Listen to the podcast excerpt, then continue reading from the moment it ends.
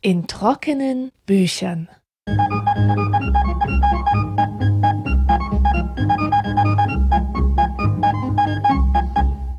Willkommen zu einer neuen Folge von In trockenen Büchern.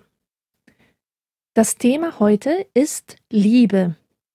Und ich habe hierzu das Buch Warum Liebe wehtut von Eva Illus gelesen. Das Cover ist ziemlich pink, was einen Frauenratgeber vermuten lässt, oder ein psychologisches Buch. Denn schließlich sind solche Themen wie Liebe und Seelenpein Themen für den Psychologen. Wäre da nicht der Hinweis darauf, dass es sich um eine soziologische Erklärung handelt? Worin unterscheidet sich nun die Psychologie von der Soziologie? Nun, die Psychologen sind am Individuum interessiert. Wenn ich also Liebeskummer habe, will der Psychologe wissen, was in meinem Gehirn vorgeht. Der Soziologe hingegen interessiert sich für die sozialen Bedingungen, die bestimmte Erfahrungen hervorbringen. Erfahrungen, zu denen auch Gefühle zählen, finden immer in einem gesellschaftlichen Kontext statt. Sie sind einem ständigen Wandel unterworfen und ihre Qualität verändert sich mit den Rahmenbedingungen. Unsere Intuition sagt uns, dass Verliebtheit sich in allen Zeiten gleich anfühlen müsste. Schließlich glauben wir heute, dass es sich um etwas Biochemisches handelt, etwas, das der Fortpflanzung dient. Warum also sollte dieses Gefühl sich von Generation zu Generation groß voneinander unterscheiden? Ich war ein recht fröhliches Kind. Ich hatte ein Mickey Maus Abo. Als ich dann zwölf Jahre alt war, habe ich Jugendzeitschriften entdeckt. Bravo, Popcorn, Bravo Girl, Mädchen, und plötzlich hat sich mir eine völlig neue Welt eröffnet, in der ganz andere Dinge relevant wurden, als sie es in meiner Kindheit waren. Die neuen Themen für mich waren Schönheit, Körperpflege und das Duo Liebe und Sexualität. In Mädchenzeitschriften war Liebe eigentlich so etwas wie ein Buzzword. Es gab keine Ausgabe, wo auf dem Cover nicht irgendetwas mit Liebesbezug gestanden hätte. Das Thema Liebe ließ sich in Frauenzeitschriften sehr gut mit Mode und Kosmetik verbinden. Da hieß es zum Beispiel, mit diesem Augen-Make-up machst du die Jungs verrückt oder super süße Outfits für den Strand und im Hintergrund sah man dann so verschwommen die Surferboys, wie sie die Bikini-Schönheit angaffen. Das heißt, ich habe zum ersten Mal davon erfahren, dass ich jetzt eine neue Rolle im Leben habe. Ich muss dafür sorgen, begehrenswert zu sein. Das hat wunderbar korrespondiert mit den Erwartungen aus meinem sozialen Umfeld. Zum Beispiel, dass die Mutter plötzlich von mir wollte, dass ich mit einer schweren Enzyklopädie auf dem Kopf über den Flur balanciere, um einen möglichst weiblich grazilen Gang einzuüben. Und immer ging es darum, seine Fehler zu kaschieren, die Liebe hat sich dargestellt als Belohnung für all diese Bemühungen und auch als Bestätigung, dass man okay ist und ein Recht hat, als junger Mensch auf der Welt zu sein. Ich war auf diesem Gebiet überhaupt nicht erfolgreich. Ich war 15 und hatte immer noch keinen Freund gehabt. Ich habe nie an einer Partyknutscherei partizipiert. Und das hat mich in solche Minderwertigkeitskomplexe gestürzt dass ich jeden Tag geheult habe. Die Jungs in meiner Klasse, die dümmsten Deppen, die ich null respektiert habe, hatten die Macht, mir mit einer flapsigen Bemerkung so verdammt weh zu tun, dass ich mich lange Zeit nicht davon erholen konnte. Ich habe kürzlich Kontakt zu einer alten Freundin aufgenommen, die mir alte Briefe geschickt hat, aus der Zeit, in der ich 15 Jahre alt war. Sie war früher meine beste Freundin und hat diese Briefe aufbewahrt. In einem dieser Briefe schildere ich ihr mein Leid, das darin bestand, keinen Freund zu haben, während sie jede Woche einen neuen Freund hatte.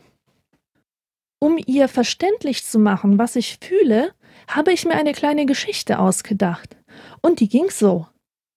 Es war einmal ein Blumenladen. Es gab sehr viele Blumen dort, Massen von Blumen, tollen Blumen und auch weniger tollen, zu diesen auch ich gehörte. Mit jedem Tag, der verstrich, kamen Jungs, um die Blumen zu kaufen. Die tollsten Blumen wurden sofort gekauft.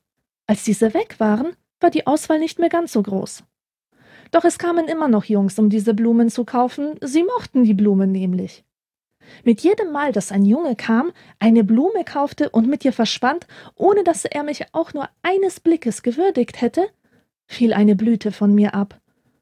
Und wer wollte am Ende schon solch eine Blume, die ja gar keine richtige war? Ich finde, dass in diesem Brief wunderbar herauskommt, was ich dank der ausgiebigen Lektüre von Jugendzeitschriften internalisiert habe. Nämlich, ich bin eine Ware, die mit anderen Waren um Aufmerksamkeit konkurriert, und mein Wert hängt einzig davon ab, ob ein Junge mich kauft.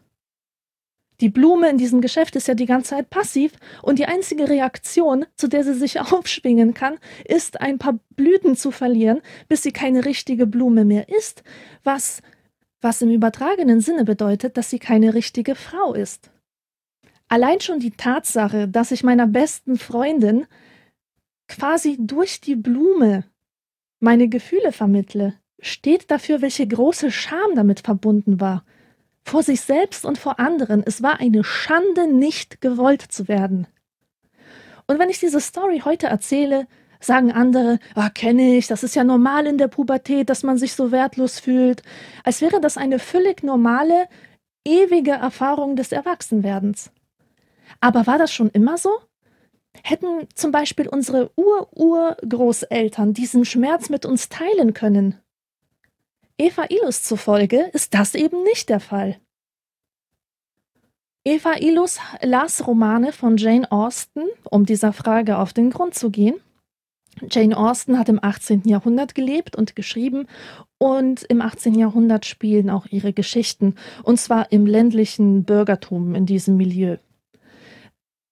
Sie macht dort eine erstaunliche Entdeckung und zwar, dass Jane Austens Heldinnen in ihrem Selbstbewusstsein völlig unabhängig von männlicher Bestätigung sind. Da gibt es die Beziehung zwischen Emma und Mr. Knightley. Mr. Knightley sieht Emmas Schwächen und hält sie ihr sogar vor, und gerade das gefällt ihr an ihm. Deswegen liebt sie ihn. Es gibt keine zwiespältigen Gefühle, weder bei ihm noch bei ihr. Aus heutiger Sicht ist das kaum nachvollziehbar. Knightley fügt Emma ja narzisstische Kränkungen zu, indem er sie kritisiert. Wenn mich damals jemand kritisiert hätte, besonders jemand, in den ich verliebt bin, hätte ich angefangen zu heulen, denn Kritik bedeutet, ich bin nicht genug.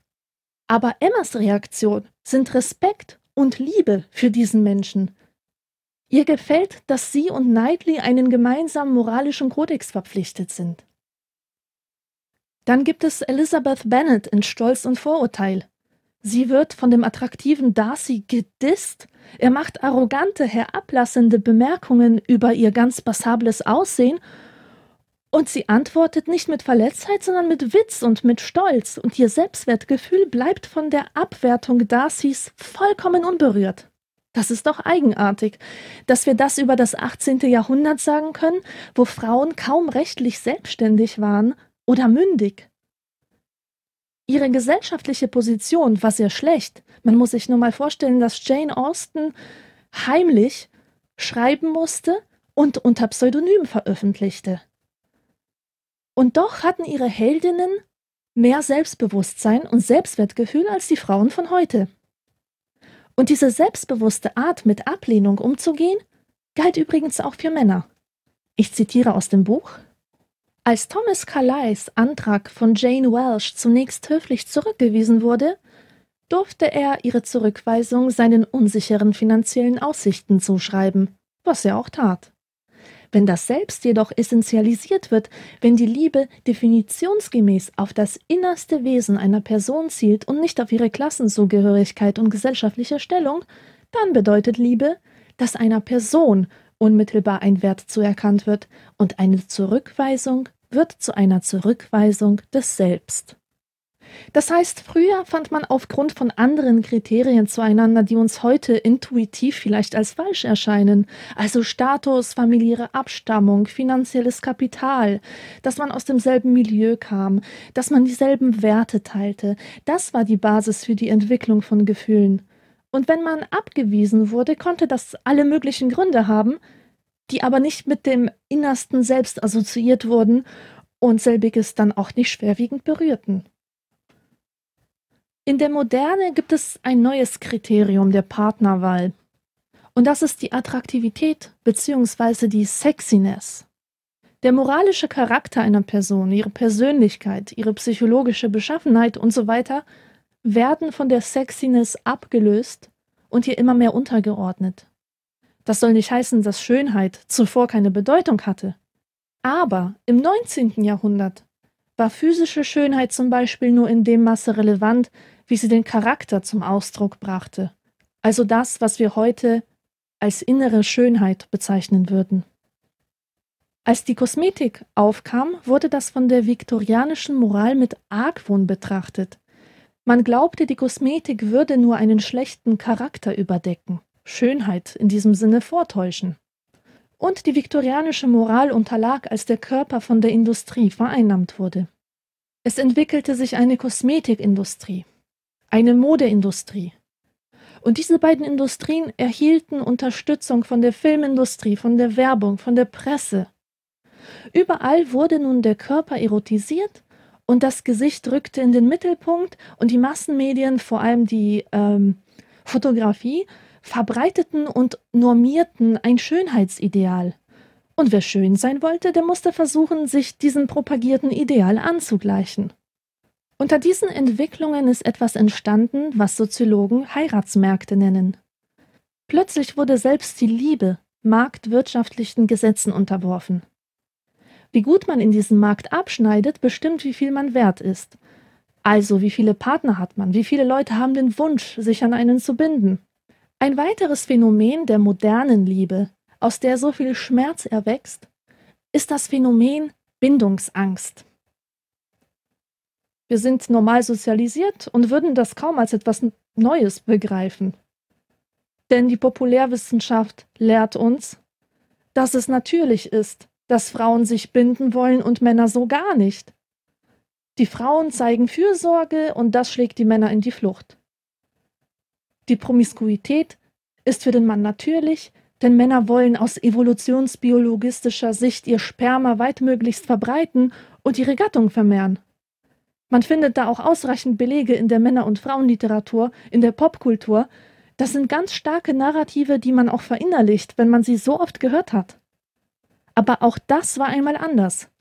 Ich zitiere Männlichkeit definierte sich im Bürgertum des 19. Jahrhunderts über das Vermögen, starke Gefühle zu empfinden und zum Ausdruck zu bringen, Versprechen zu machen und zu halten, sowie sich zielstrebig und entschlossen an jemanden zu binden.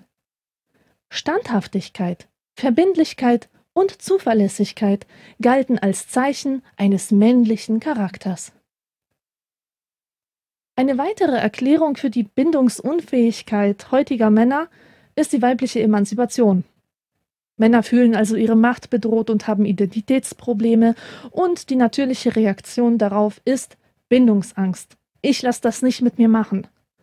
Eva Ilus stellt fest, dass Bindungsangst, obwohl sie beide Geschlechter betrifft, kulturhistorisch doch eher ein männliches Privileg war.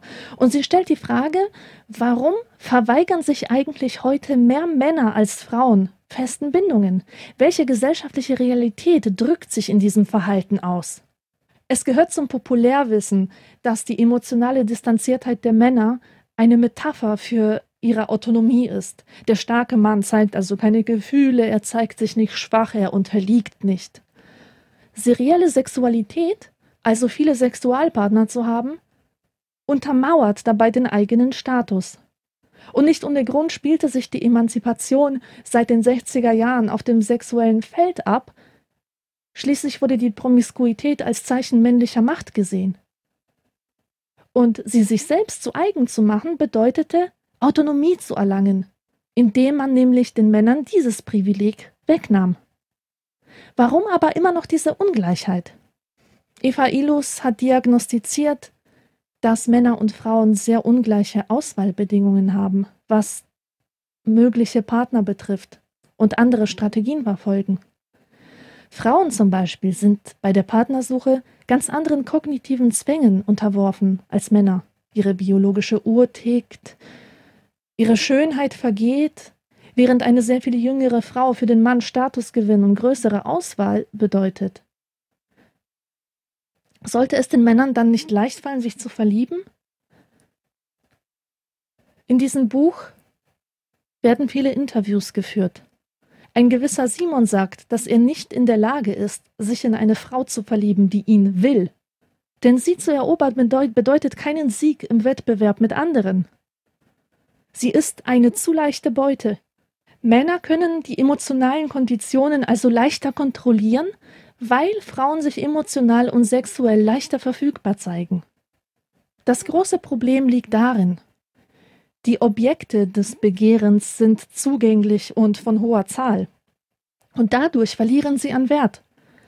Wert ist nämlich gerade an diese Fähigkeit geknüpft, zu ordnen und zu hierarchisieren. Und das wird schwieriger, je größer die Auswahlmöglichkeit wird. Und die Reaktion auf Überangebot, auch in der Marktwirtschaft, ist, das Verlangen nimmt ab. Früher hatte man andere Probleme.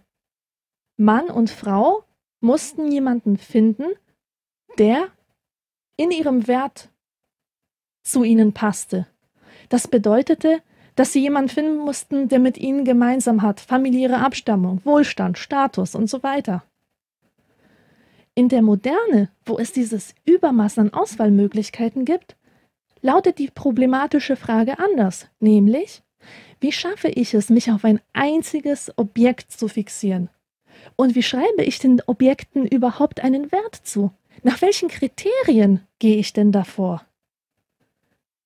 Ich zitiere Die Vermeidungsstrategien all dieser Männer sind kein Zeichen pathologischer Psychen, sondern ein strategischer Versuch, in einem Markt, in dem sie aufgrund einer Überversorgung mit der sexuellen und emotionalen Verfügbarkeit von Frauen und aufgrund ihrer eigenen Kontrolle des sexuellen Feldes keinen Wert zuweisen können, Knappheit zu erzeugen und somit Wert. Natürlich müssen Frauen auf solche Entwicklungen reagieren. Und gezeigt hat sich das beispielsweise an einem Bestseller aus den 90er Jahren, Die Regeln oder The Rules. Dabei handelte es sich um einen Frauenratgeber, in dem viele Distanzstrategien beschrieben werden, die der Frau helfen sollen, den richtigen Mann zu finden, die helfen sollen, einen Mann zu finden, der dann auch bereit ist, sich an einen zu binden. Eva Ilus sieht darin kulturelle Strategien, um Knappheit zu erzeugen und damit den emotionalen Wert von Frauen in einem Markt zu steigern, in dem ihre Emotionalität von Männern kontrolliert wird.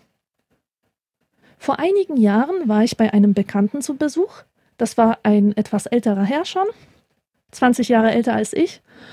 Und ich habe auf seinem Tisch dieses Buch gesehen. Ich habe ihn gefragt, warum er dieses Buch liest. Und er sagte,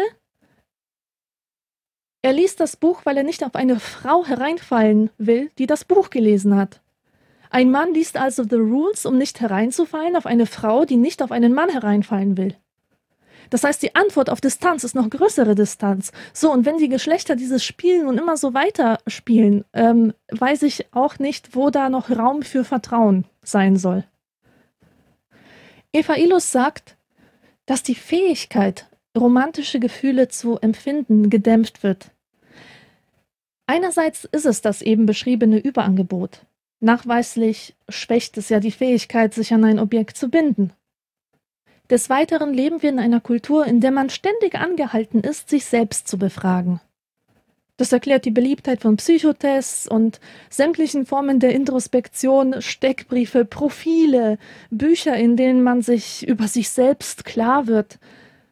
Man muss heute also seine Vorlieben kennen, sich bewusst werden, wer man ist und was man will, und der moderne Mensch ist permanent auf der Suche nach der Essenz seines Selbst. Vor diesem Hintergrund ist der ideale Partner derjenige, der dieser Essenz entspricht. Diesen kann es aber nicht geben, weil das Selbst keine Essenz hat, sondern sich ständig verändert unter Einfluss von Situationen, unter dem Einfluss von anderen. Das ist eine ganz pragmatische Sache. Die Erfahrung der Suche kann also nur frustrierend sein. Nun einige Worte zum Frauenleiden. Man kann wohl behaupten, dass Männer den Diskurs der Autonomie stark verinnerlicht haben. Und ihre Autonomie wirkt sich als symbolische Gewalt gegen Frauen aus. Tragischerweise ist sie aber nicht als solche erkennbar. Das ist deswegen so, weil die Autonomie im Mittelpunkt der Frauenemanzipation steht. Das ist ein großes Projekt, ist also schwer anfechtbar. Und es ist nicht einfach, die Autonomie in der öffentlichen Sphäre von der Autonomie im Privatleben zu trennen. Frauen befinden sich also in einer spannungsgeladenen Situation. Und diese Spannung besteht zwischen der Forderung von Autonomie und dem Wunsch der tiefen Sehnsucht nach Anerkennung. Um selbst autonom zu sein, müssen sie die männliche Autonomie imitieren, und das wiederum geht nicht, ohne dabei ihre Sehnsüchte, also ihren Wunsch nach Anerkennung, verschweigen zu müssen. Eva Ilus sagt, dass Frauen, die nicht an Bindungen interessiert sind, diejenigen sind, die Männern auf Augenhöhe begegnen können. Sie hat übrigens nicht nur Jane Austen gelesen, sondern auch moderne Werke wie Bridget Jones' Diary. Und im Vergleich zum Austen-Universum fällt ihr Folgendes auf. Bridget Jones gibt sich selbst die Verantwortung für das Scheitern der Beziehungen und dann auch noch durch Vorwürfe wie ich habe zu viel geliebt. Bei Jane Austen ist es anders. Da ist der Selbstwert einer Person angeknackst, wenn ihn die Umstände gezwungen haben, einen anderen zu enttäuschen. Bridget Jones hingegen hat Minderwertigkeitskomplexe, weil sie nicht gewollt wurde. Das ist ein trauriges Phänomen, zu dem es Unmengen an Ratgeberliteratur gibt. Zum Beispiel den Klassiker Wenn Frauen zu sehr lieben. In diesen Büchern wird Frauen der Tipp gegeben, Selbstwertschätzung, Selbstbehauptung, Eigenliebe zu entwickeln. Dabei wird davon ausgegangen, dass das Selbst dieses Problem mit sich selbst hat und andere an diesem Problem überhaupt nicht beteiligt sind.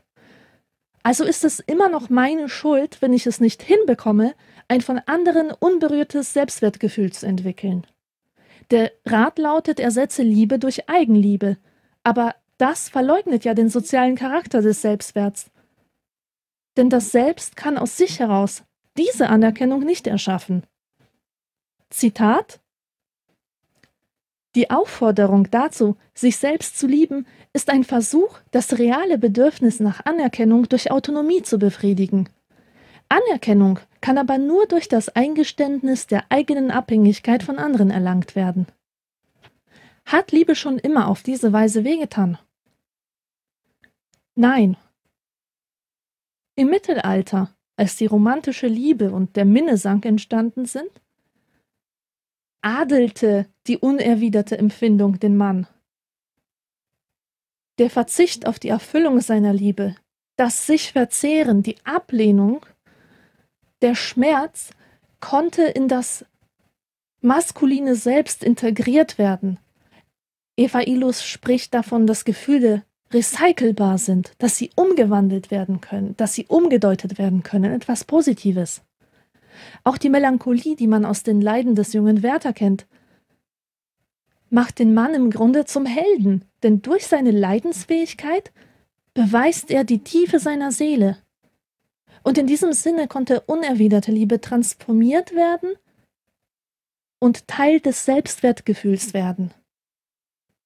Zitat die Fähigkeit, unabhängig von der Frage der Gegenseitigkeit zu lieben, signalisierten bei weitem keine Unreife oder geringe Selbstachtung, sondern durfte als Zeichen eines großen Charakters gedeutet werden. Und in unserer Kultur, sagt Eva Illos, ist kein Raum mehr für das Leiden. Das Leiden ist sinnlos geworden, ist ein Zeichen des Versagens. Die Psychologie sagt uns, dass das gesunde Selbst ein autonomes Selbst ist, Jeder Mensch hat einen grundlegenden Anspruch auf Autonomie und mit einem anderen zu verschmelzen, sich einem anderen hinzugeben, bedeutet, sich selbst seiner Autonomie zu berauben. Das Leiden an der Liebe wird so zu einer Pathologie. Das liegt daran, dass die Moderne sich durch die Entzauberung aller Dinge auszeichnet. In der Moderne werden Glaubensinhalte in Wissenssysteme überführt und alles wird rationalen Regeln unterworfen. Glaubensinhalte zu rationalisieren bedeutet aber nicht nur zu sagen, es könnte sein, dass es keinen Gott gibt. Es bedeutet auch, dass die emotionale Intensität der Liebe und der Glaube an die Liebe geschwächt werden. Man denke nur daran, wie man schon in Teenagerzeiten die Liebe abgewertet hat mit äh, Sätzen wie Liebe ist doch nur Chemie, Liebe dient doch nur der Fortpflanzung.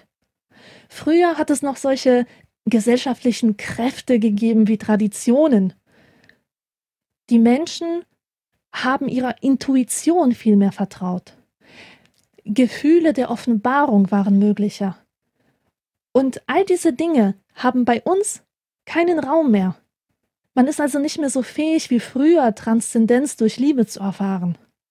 Also nicht nur die Liebe wird in rationale Systeme überführt, sondern auch das Leiden an der Liebe. Das Leiden an der Liebe hat in rationalen Systemen keinen Sinn, es ist kontraproduktiv. Also werden Ratschläge erteilt, und wer diese nicht befolgen kann, mit dem kann etwas nicht stimmen. Nach der Lektüre dieses wunderbaren Buches finde ich es unglaublich schade, dass es in einer so schwierigen, massenuntauglichen Sprache geschrieben ist. Denn ich halte diese soziologische, kulturhistorische Analyse im psychotherapeutischen Sinne für sehr viel ergiebiger als diese ganzen Ratgeber. Ich wünschte, jemand würde dieses Buch in eine normale Sprache übersetzen. Es heißt, warum Liebe wehtut, eine soziologische Erklärung. Geschrieben hat es Eva Ilus. Erschienen ist es 2011 im Surkamp Verlag. Thank